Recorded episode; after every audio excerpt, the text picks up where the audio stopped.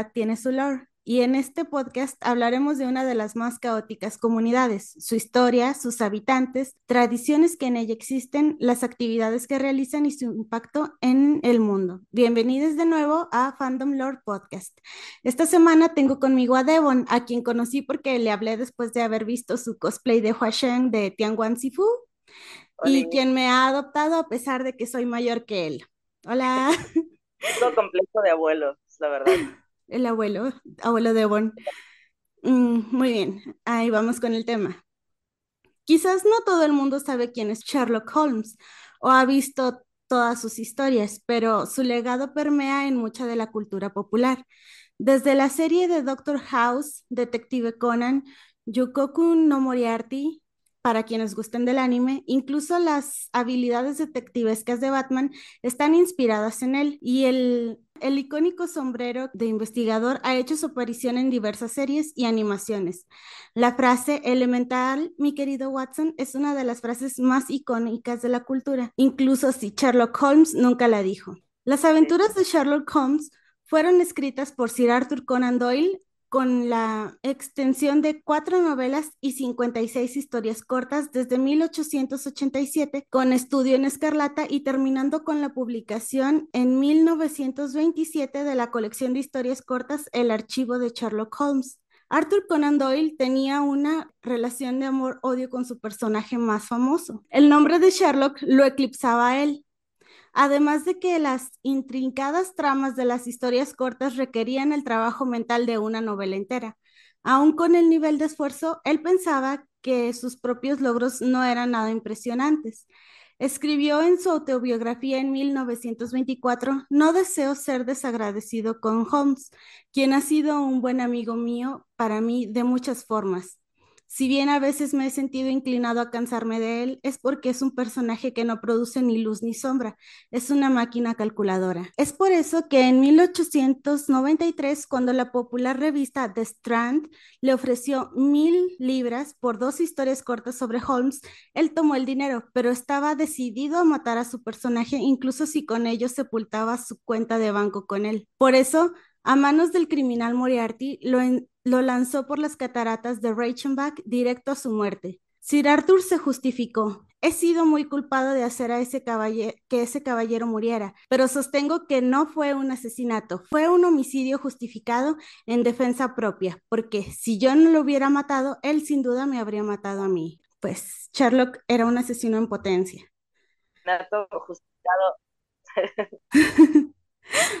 Ok, sin embargo, Sherlock volvió de la muerte 10 años después y Sir Arthur no dejó de escribir sobre él durante muchos años. ¿Por qué se dio a volver a escribir a, a este personaje que lo presionaba tanto? Aunque hay mucha especulación, definitivamente el temprano fandom de Sherlock tuvo algo que ver. El reclamo público a la muerte del detective fue intenso. Mucha gente Empezó a usar bandas negras en el brazo para expresar su luto. Periódicos alrededor del mundo reportaban la noticia de la muerte de Holmes y publicaban obituarios. 20.000 personas cancelaron sus suscripciones a la revista de Strand, que fue la que le ofreció el dinero por, para que hiciera sus historias. Fue bastante intenso. Yo digo que no le envidia nada al fandom moderno. La verdad no. El fandom de Sherlock Holmes He visto es fandoms uno más al... intensos. par- ¿Mande? He visto fandoms más intensos, pero eso ya es una época moderna, ya tienen redes, tienen muchas más herramientas. Para Sí, esa época era definitivamente. boom boom. Es- estos estaban en distintas partes del mundo y aún así como que dijeron, ah, sí, pero no tenían cómo ponerse de acuerdo. No, sé si has leído Misery de, de Stephen King. Ah, Es ¿De qué? esta fan. ¿Has leído el libro de Misery de Stephen King? Eh, no. Recomendadísimo. Es sobre una fan loca, precisamente de un, de una saga de libros. Secuestra al escritor Ajá. y lo obliga a revivir a su personaje. Ah, bueno, básicamente estos fandoms, este fandom hizo eso, pero con, Secuestro eh, espiritual. ándale, heredero espiritual. Ok, bueno. Eh, el fandom de Sherlock Holmes es uno al que le gusta generar análisis. Esto es porque hay muchas inconsistencias en los escritos de Conan Doyle, incluyendo fechas, detalles de las vidas de los personajes, la metodología que Sherlock usaba en sus investigaciones y creaban distintas explicaciones para rellenar los huecos argumentales. Uno de los trabajos que levantó el fandom que levantó al fandom fue el ensayo escrito por Ronald Knox, que no, no es el Shinigami que sale en Kuroshitsuji, de 1911, Estudios en la literatura de Sherlock Holmes, en el que satirizaba el análisis literario que se hacía de la Biblia y aplicaba esos mismos métodos al trabajo de Conan Doyle. Con esta comparación en broma con la Biblia de las aventuras de Sherlock Holmes, el fandom empezó a utilizar la palabra canon o sagradas escrituras al trabajo recopilatorio escrito por Sir Arthur. Esto hace del, al fandom de Sherlock Holmes el primero en usar el término canon en un nivel fan. Otro ejemplo del análisis de fandom está en el ensayo de 1941, Watson era una mujer, de Rex Stout, donde señalaba varias instancias de lo que se considera subtexto homosexual.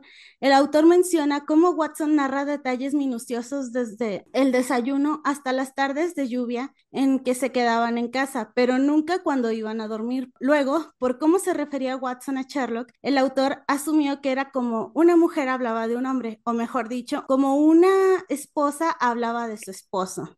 Ciertamente no hablaba de una relación homosexual entre ambos, sino una en donde en realidad John Watson fuera una mujer, pero definitivamente era un análisis slash em, mm, de una relación romántica entre dos personajes ficticios. Y también fue una de las primeras discusiones sobre el gender swap o cambio de género en los tempranos fandoms. Pues es como que los primeros análisis de chipeo que hay por ahí que yo tenía la idea de que los primeros, así como shipeos y estas ondas de el canon y el slash y todo, eran con Star Trek.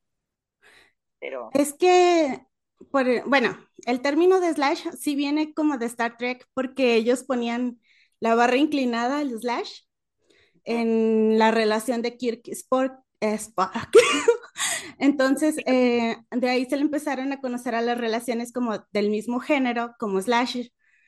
Em, pero, y, bueno, esto no era precisamente análisis slash, pero ya estaba como que viendo los chipeos o, o algo así, o sea. el precedente A.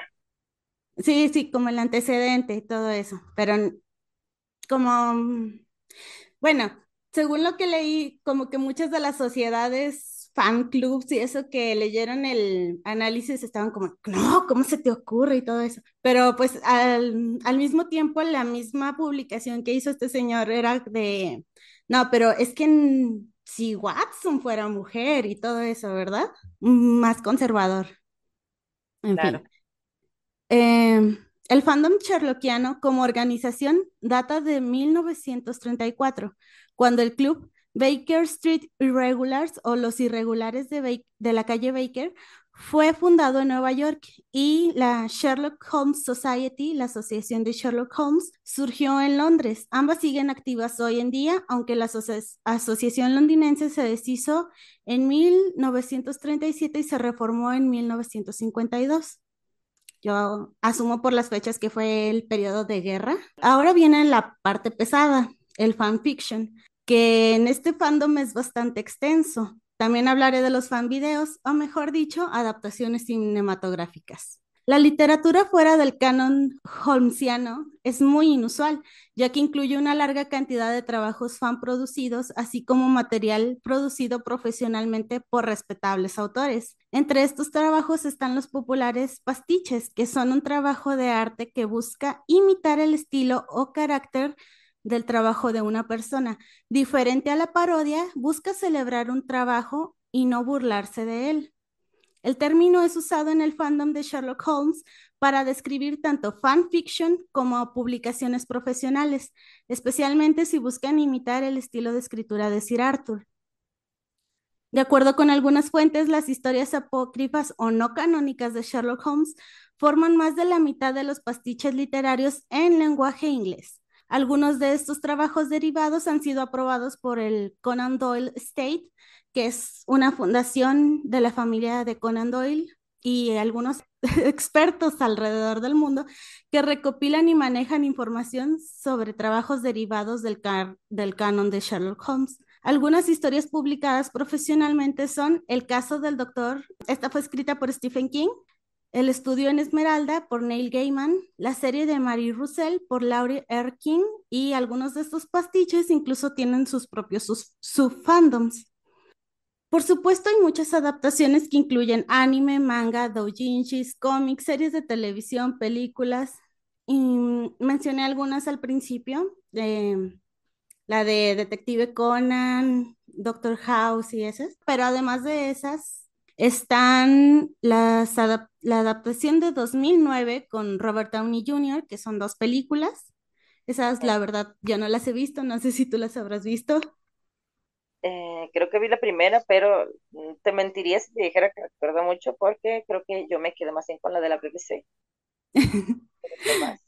y luego em, la adaptación de 2010 de la BBC con Benedict Cumberbatch, que ahora es más conocido por ser el Doctor Sexo o el Doctor Strange.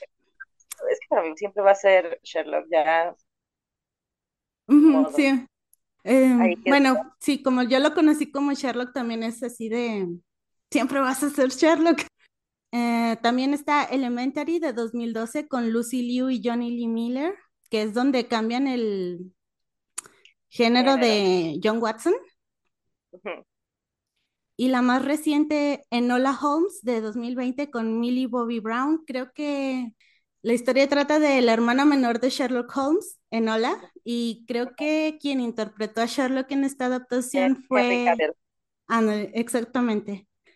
Finalmente, el personaje de Sherlock Holmes no, está, no ha inspirado solo historias, sino facetas de personajes que se desarrollaron de forma posterior a su creación. Por ejemplo, el escritor de cómics americano Bill Finger, creador de Batman, caracterizó a su personaje como un detective inspirado por el trabajo de Conan Doyle, moldeando las habilidades investigativas de Batman en las de Sherlock Holmes. En Star Trek se creó un paralelo con el analítico Spock, Spock, quien trata de resolver un misterioso asesinato en la película Aquel país desconocido, y declara, uno de mis ancestros mantenía que, si eliminas lo imposible, lo que queda, aunque improbable, debe ser la verdad. Dicha línea está parafraseada de la historia El signo de los cuatro de una de las novelas de, de Sir Arthur.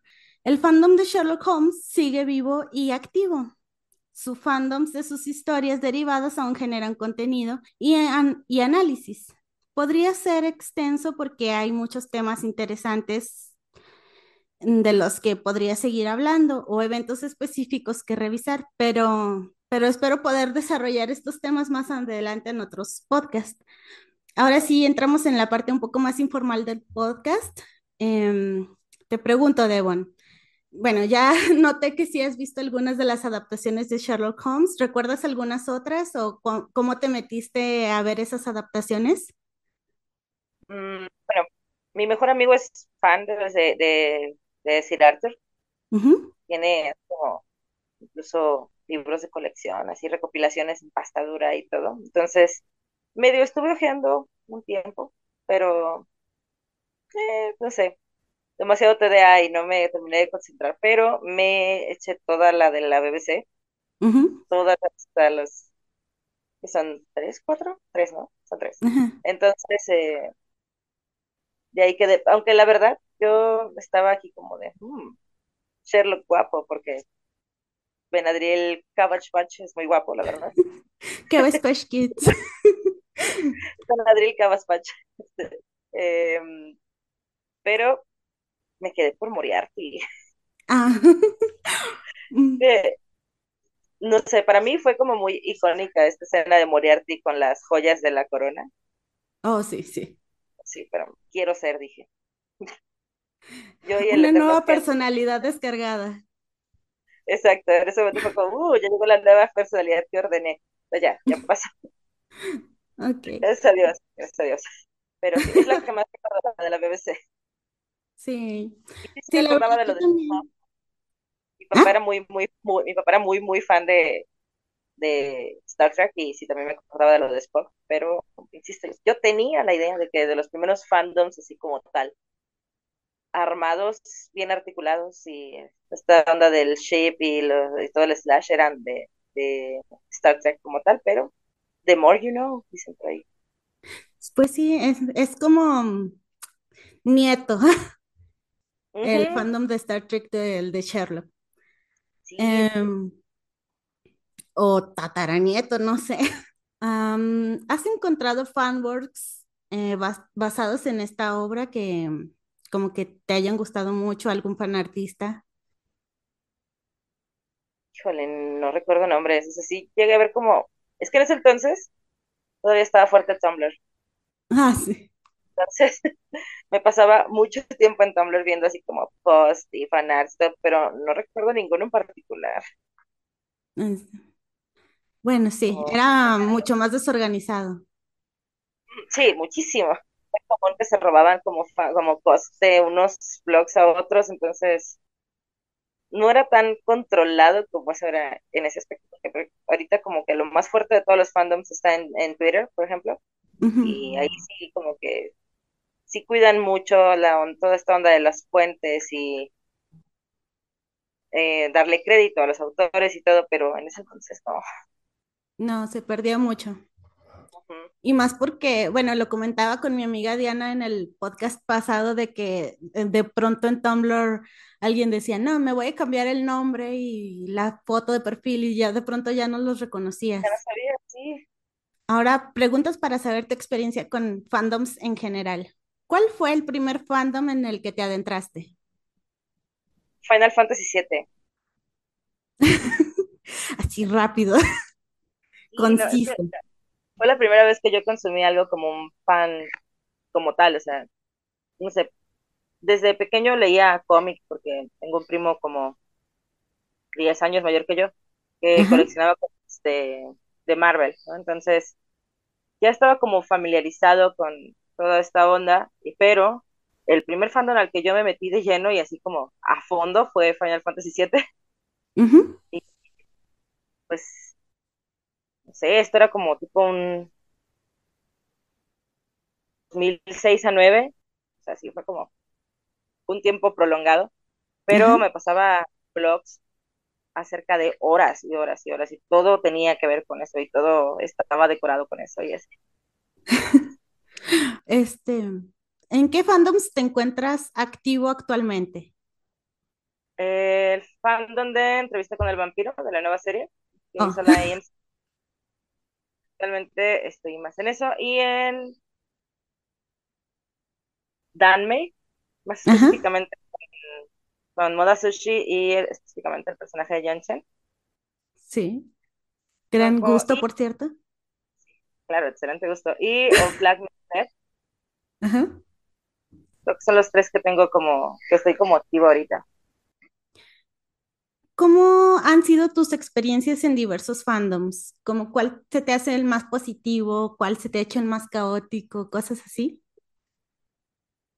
Híjole, es que, es que creo que todos los fandoms tienen su lado. O sea, si lo ves como muy por fuera, todo te parece muy positivo. Estás consumiendo fanarts, estás consumiendo headcanons, estás consumiendo pics, hilos y todo, y estás muy feliz porque estás dentro. Mientras más te entras en un fandom, más te das cuenta como de las peleitas internas, porque siempre, nunca faltan los fanfickers peleándose, pero ninguno, de verdad. Eh, bueno, hasta ahorita creo que el más positivo en el que he estado es en de Or Flag Means Dead, como que es menos común que se estén tirando pullas unos a otros. Y debido a que hay un personaje no binario en es como muy trans friendly. Entonces, estoy bastante cómodo ahí. Ah, qué bueno, qué bueno. Me alegro mucho de eso. Em, ¿Has creado fanworks sobre alguna obra de ficción en específico?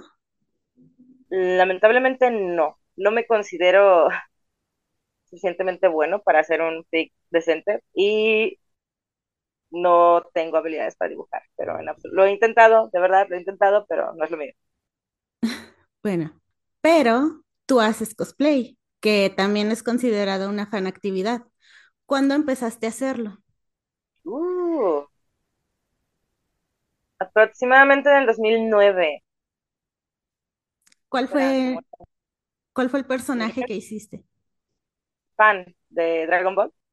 Ah, Era sencillo y tenía toda la ropa en el closet, así que ya era mi primera convención eh, eh, de esos cos, eh, cos, de, closet. cos de closet. Sí. Este, ¿podrías hablarnos un Pues poco más de los, podrías hablarnos un poco más de otros personajes que has hecho? Eh, he hecho varias versiones del stat de, Li- de Leon Code porque en realidad creo que si lo piensas, o sea, como con conciencia de que era un fandom, podría decir que fue el Final Fantasy, pero la primera vez que yo fui fan de algo así como a ese nivel fue las Crónicas Américas de Anne Rice. Eh, tenía como 7, 8 años y no debía haberla visto, pero vi la película Entrevista del vampiro. No es adecuada para un niño, no se la dejen ver a sus hijos, hijas, sobrines, primes. Nunca. pero desde que lo vi dije, yo quiero ser como él. yo quería hacerle esta. Eh, lo peor es que cre creciendo sí, tenía, sí tengo varios de los gestos. Mal por mí, pero eh, la primera vez que hice una, un intento del stat, ha de haber sido como unos casi 11 años. Ajá, Sí, 11 años, sí. Y pues era una peluca que me habían prestado, estaba toda esponjosa, toda maltratada. eh, ropa que tenía del, así como igual del closet. Después hice una versión como más moderna, inspirada en la, en la era de rockstar de, del staff. ajá, Eh, una amiga mía se vistió de Marius, eh, era como, que es como el mentor del staff. Y la más reciente fue hace como unos 3 4 años, más o menos. Ajá, Ya una peluca un poco, con una peluca que sí peiné, todo, porque la verdad es que siempre he odiado peinar pelucas. ajá, Pero sí le, le eché los kilos, eh, la ricé yo, la peiné yo, busqué toda la ropa yo. Y incluso tengo fotos con el libro, entonces como que ese es el más elaborado que he hecho con respecto al staff, pero quiero sacar, espero que este año otra versión más, ya con mejoras de maquillaje, porque ya aprendí a maquillarme mejor, y con mi mejor amigo como Nicolás de Lanfet, que fue también el primer amor del staff y su amigo de la infancia. Que excelente. Muy bien, me, me agrada la idea. Fotos cuando, cuando pase. Tu sync. Em, ¿y hay algún fanfic que aún recuerdes con cariño de alguna historia en particular? No tiene que ser de Sherlock ni nada. De moda sushi hay uno que se llama, eh, bueno, está en inglés, es Up, Up on a, a Silver Bridge. ¡Ay, Es yo quiero leer ese! hermoso, de verdad, es una de las mejores cosas que he leído en mi vida. Es mejor que la novela, te lo juro. Muy bien hecho. Lloré a cántaros, me... fue como si me hubiera partido en mil pedazos y me hubiera reconstruido, pero Yo lo tengo esa en mi es lista historia, de, de léelo, de posibles. verdad, Sí. léelo. Ah, buenísimo. Ese y hay otro de, también de moda sushi, que se llama Luz the Bird, que es de Erwin Rohan y Lankinen, oh. también muy bueno. No, nunca pensé que me gustaría ese chip y después de leer ese fic estaba como de, necesito que los viejitos se casen. Están muertos, está muerto. Erwin Rohan y así no me importa. No me importa. Es crack ship, no importa, no importa. Fíjate que esa, esa autora en particular está como Ujú, eh, Invisible Mel en, en AO3 Ajá, y tiene varios fics de varios ships que, que son como medio polémicas en el fandom. Desde el, desde el Shishan tiene uno de. Les supone que todas sus historias, o sea, todas sus fics son con diferentes ships, pero todas se conectan. Entonces empieza con ajá, Yan Chen y Lan Shishan, ajá, que, se llama Poesía, muy bonito, corto. Después va con, con estos dos, con Wan Rohan y Lan Qiren, y luego hizo de Jin Lin con Lan Shisui y Ajá. Menjao y Nieminja. Y actualmente estaba leyendo, eh, ya, no, ya no lo seguí, porque la vida se complicó, pero era muy bueno con Jin Shan y Tian Fenmian. Pero sí, esa mujer me ha hecho pasar muchos corajes y muchas alegrías. Sí, no, está. eh, es difícil con muchos personajes, pero eh, si te gusta la chip, no importa. Eh, Es que no me, o sea, yo no, no, por ejemplo, no pensé lo de Jin Shan y Tian Fenmian para nada, no me pasó por acá, nunca. Ajá. Y ahora me la paso quejándome porque No, no hay contenido. los dos me caen mal. Pero, Ah, pero Jin Shan en particular era un personaje y en su historia hasta me compadezco de él. Estoy con cara de ya, Fenmian, por favor. ajá. No, Así como los dos se merecen. Sí, o sea, son, son, son basura. Se merecen uno al otro. Eh, los dos a la papelera de reciclaje. Sí, Ok, bueno, yo de eso sería todo por esta tarde. Uh, Eh, ¿quieres compartir tus redes con el público, que vean tu trabajo de cosplay, tus TikToks? no creo que valga la pena, pero Simón, Simón, a veces me quejo de cosas en Twitter. Si les gusta ver a la gente quejarse de cosas, les va a encantar mi contenido. A ver, dinos tus redes. Oh, ok, em, la página de Facebook es... nombre, qué güey pasa esto, cabrón. Eh, en Facebook estoy como Prince Icarus Cosplay. En TikTok estoy como igual como He- Hate of Icarus, como de heredero de Icarus. Ajá, No tiene que ver con Icarus. Y en Twitter estoy igual, Hate of Icarus 5. ok. Bueno, entonces eso sería todo por esta tarde. Eh, quiero, antes de acabar, mandar un saludo a mi amiga Ari, que me ayudó con la corrección del guion de la semana pasada. Esta semana me puse a escribir muy tarde y ella estaba ocupada con una, week temática de, bueno, una chip de Genshin Impact. Se la pasó escribiendo fanfics, entonces no la quiso molestar. Em, gracias, Ari. Eh, también, ¿ah? Genshin también. Voy a necesitar su info para ver cosas de Genshin también. Muy bien. Ah, pueden seguir las redes del podcast Fandom Lore Podcasts en Instagram, Facebook y Twitter y nos escuchan en diversas plataformas, in- incluyendo Spotify. Muchas gracias por acompañarme, Devon. Eh, gracias por salir al quite y espero que tengas una excelente semana. Nos Igualmente. vemos. Bye. Bye bye.